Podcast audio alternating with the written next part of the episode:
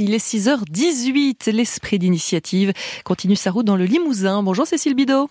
Bonjour. Vous vous êtes arrêté dans une grande bâtisse de Saint-Just-le-Martel, c'était une quinzaine de kilomètres de Limoges, là où est installée l'association La Terre en Partage. Au lieu dit le Mazet, l'association loue une dizaine d'hectares avec verger et potager. 18 demandeurs d'asile vivent ici entre un an et un an et demi, le temps que leur dossier soit instruit. Une attente qu'ils mettent à profit pour préparer l'avenir.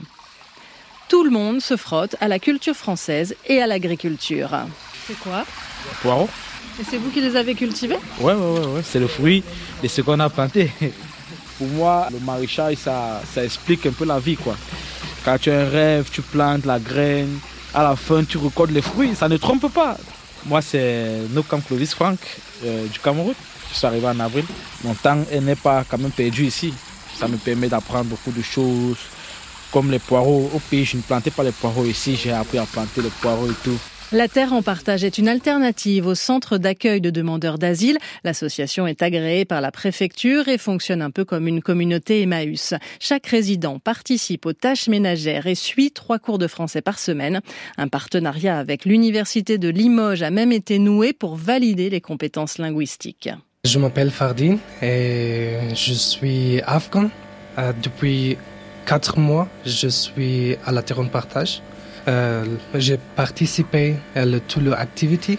Je suis content pour ça que je, je suis actif. Comme ça, c'est très vite pour apprendre le, la langue française. Qui est à l'origine de la Terre en partage? Un couple, Boris et Clémence Kirkowski. Ils ont quitté leur vie parisienne pour créer l'association en 2017. Quand on était bénévole à Paris, on a vu des gens perdre leur temps, se détruire, perdre confiance en eux. Donc le, ce qui était important dans le projet, c'était de rendre euh, les personnes actrices de leur euh, avenir, valoriser ses compétences, en acquérir des nouvelles. L'apprentissage de la langue, c'est essentiel. C'est vital. Évidemment, on pense toujours trouver du travail, euh, faire ses démarches administratives, mais aussi c'est se faire des amis et nouer des liens. C'est ouais, la clé de la liberté. Un résident de la Terre en partage sur deux finit par obtenir l'asile en France. C'est le cas d'Armat, 26 ans. Depuis deux mois, il a officiellement le statut de réfugié et il revient régulièrement donner des coups de main. En fait, on a travaillé pendant deux ans pour avoir notre papier, pour euh, rester en France. On a travaillé sur apprendre le français, sur découvrir les métiers, sur euh, plein, plein, plein de choses en France. Aujourd'hui, j'ai pour me débrouiller tout seul.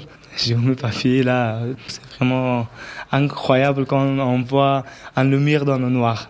Et aujourd'hui, j'ai plein d'énergie pour même même je peux partager avec les autres aussi. Depuis son ouverture, la Terre en partage a accueilli et accompagné 55 demandeurs d'asile de 13 nationalités différentes. C'était l'esprit d'initiative, la chronique de Cécile Bidot cette semaine en Haute-Vienne.